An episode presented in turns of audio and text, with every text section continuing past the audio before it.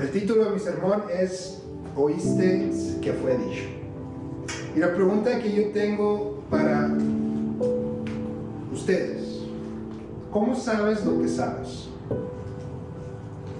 ¿Quién te dijo las cosas que sabes? En el principio de todas las cosas, pues en Génesis, la humanidad, es decir, Adán, Adán no es un nombre propio de persona. Adán es una palabra hebrea que significa ser humano, humanidad. En el principio de todas las cosas, la humanidad, Adán, convivía junto con el resto de la creación en perfecta armonía, sin vergüenza de sus cuerpos, de su piel, de su apariencia. Pero un día Dios buscó a la humanidad y le llamaba, Adán, Adán, pero la humanidad se había escondido de Dios. Finalmente, humanidad, la humanidad responde al llamado de Dios. Se asomó de su escondite y le dijo, Dios, escuché que me llamabas, pero tuve miedo porque estaba desnudo. ¿Y sabe qué Dios le respondió a la humanidad? ¿Quién te dijo que estabas desnudo? ¿Quién te dijo lo que tú crees que sabes? Déjame decir esto diferente. ¿Quién te dijo que había algo malo con tu cuerpo? ¿Quién te dijo que había algo malo con tu piel? ¿Quién te dijo que había algo malo con tu persona? Que te avergonzaste, te dio miedo mostrarte cual tal cual eres al mundo y te escondiste. Ok, vamos a entrar en, un, en una montaña rusa de pequeños datos históricos, ok. Téngame paciencia. En 1519, el conquistador Hernán Cortés desembarcó en las costas de Veracruz.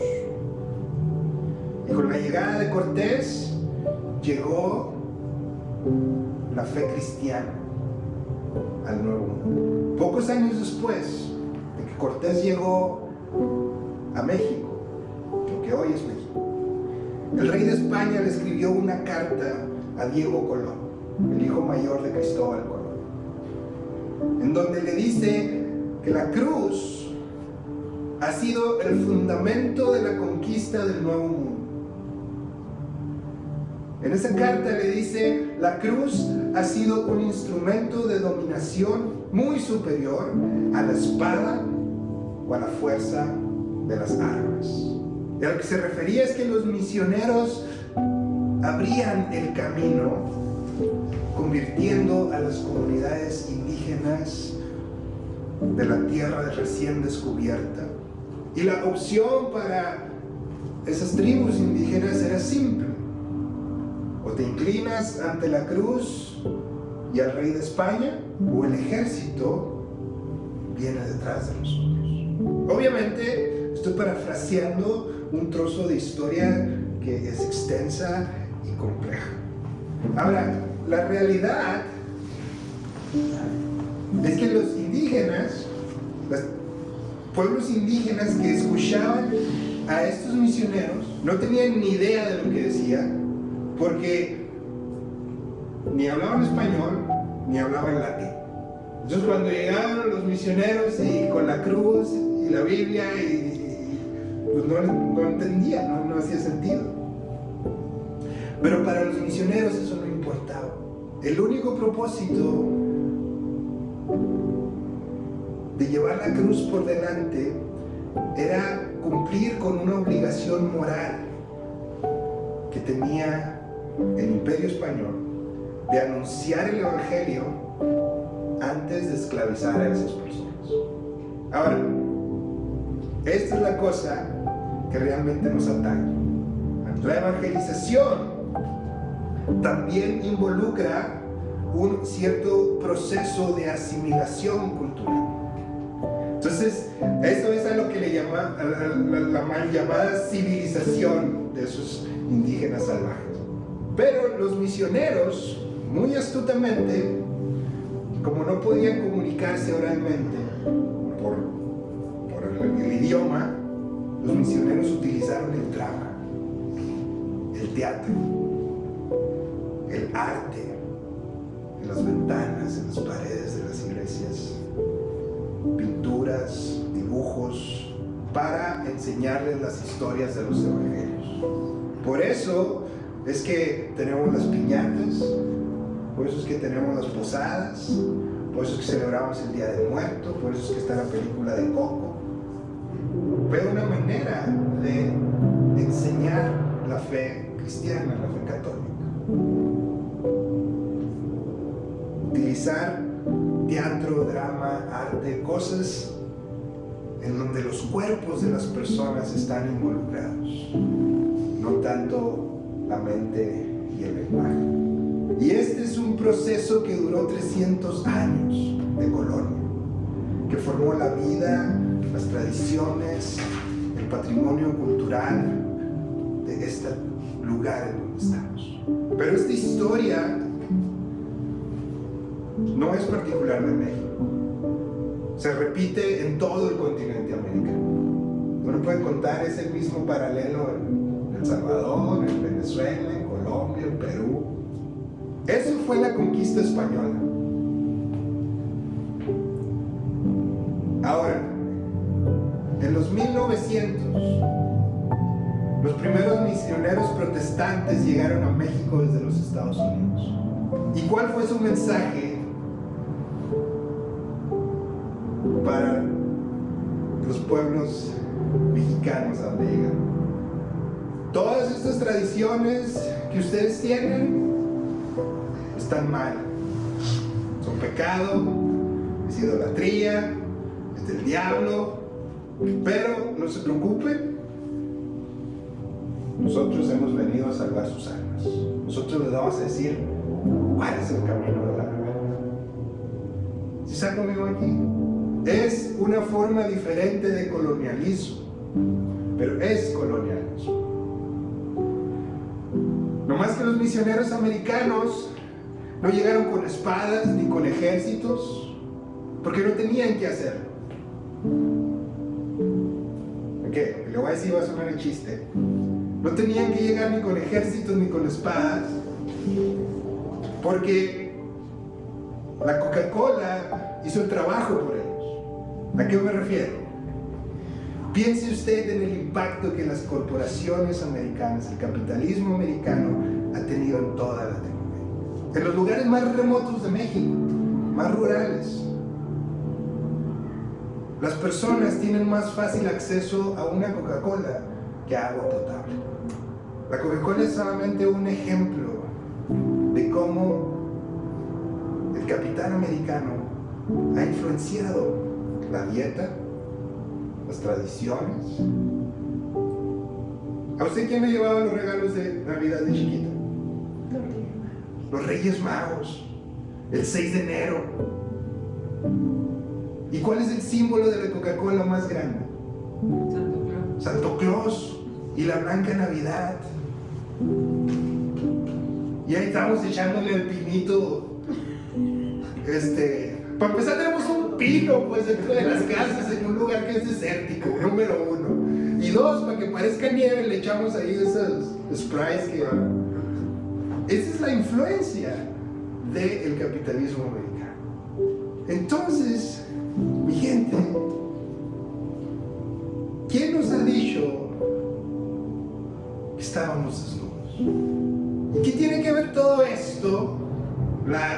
Colonización española y, y los misioneros protestantes en México con el capítulo 5 de Mateo. A lo que voy es eso. Jesús nos ama radicalmente.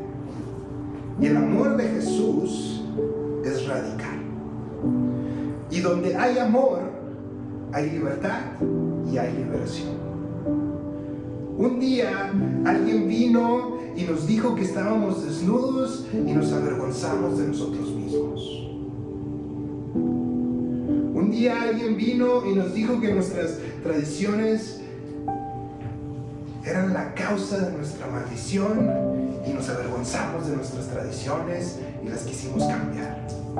Un día alguien vino y nos dijo que nuestros nombres estaban muy difíciles de, decir, de, pronunciar.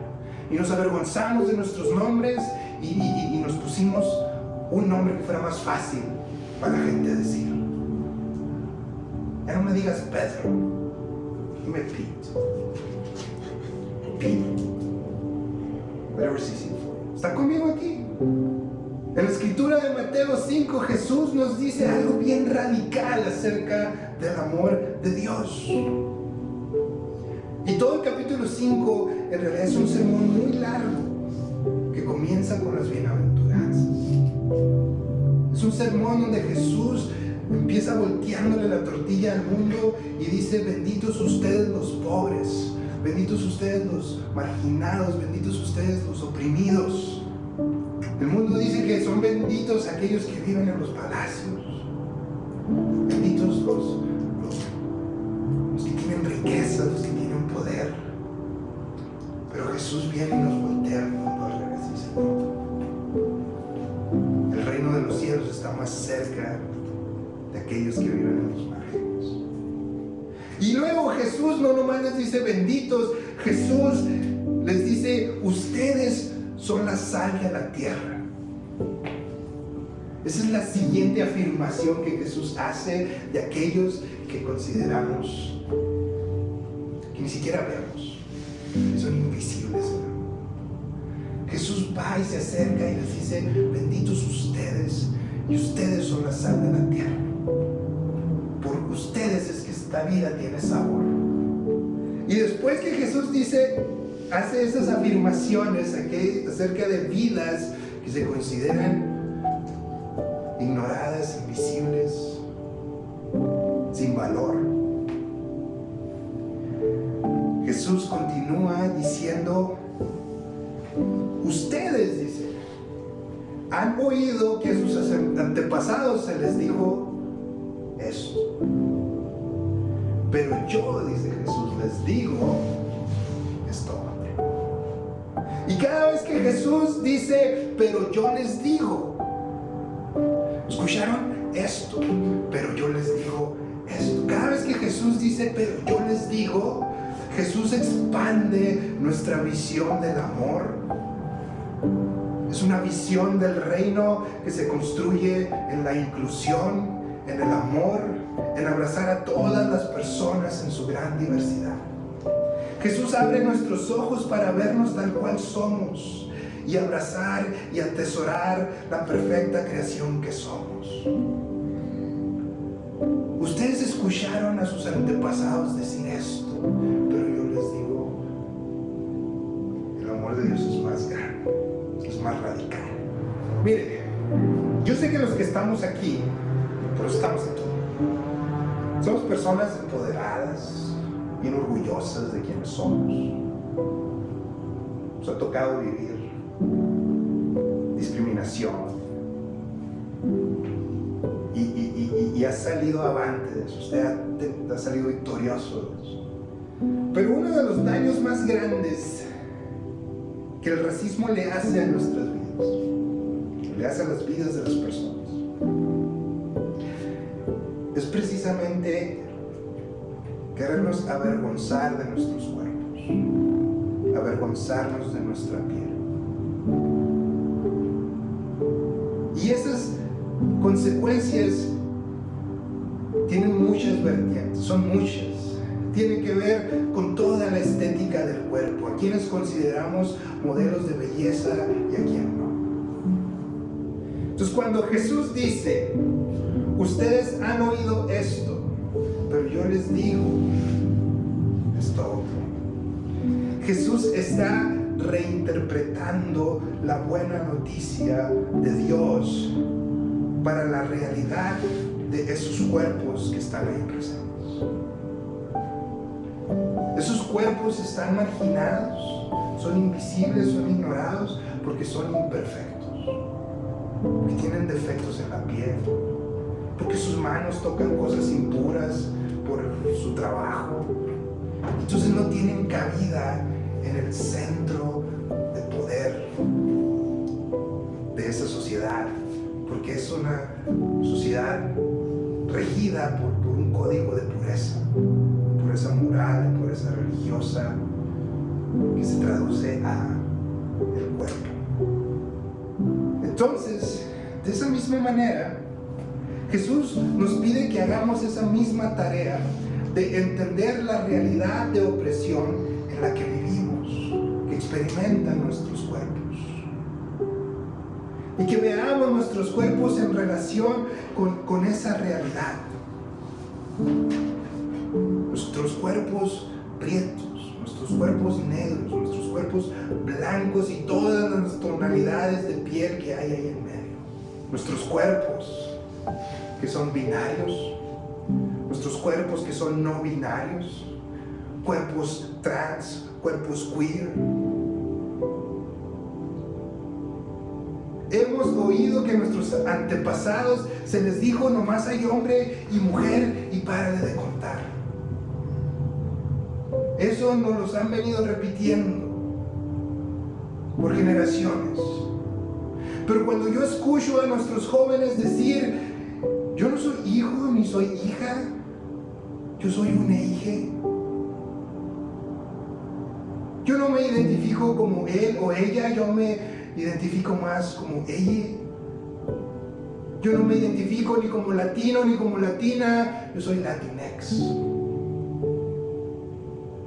¿Será la voz de nuestros jóvenes la misma voz de Jesús diciéndonos, ustedes han oído sus antepasados, dijo esto, pero yo les digo, también hay esto.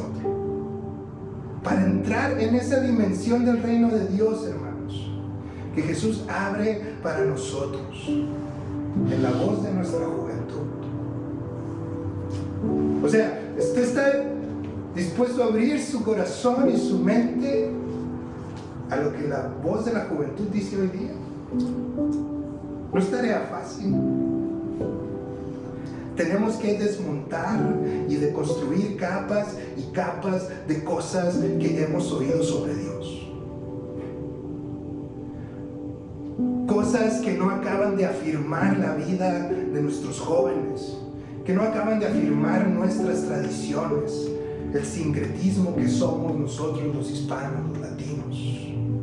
No es una tarea fácil, pero nuestras vidas y las vidas de nuestros hijos y nuestras hijas y nuestras hijas dependen de ello. Por eso, la difícil tarea de reaprender la Biblia, de reaprender el amor de Dios, es una tarea que la tenemos que hacer, que Dios nos llama a hacer.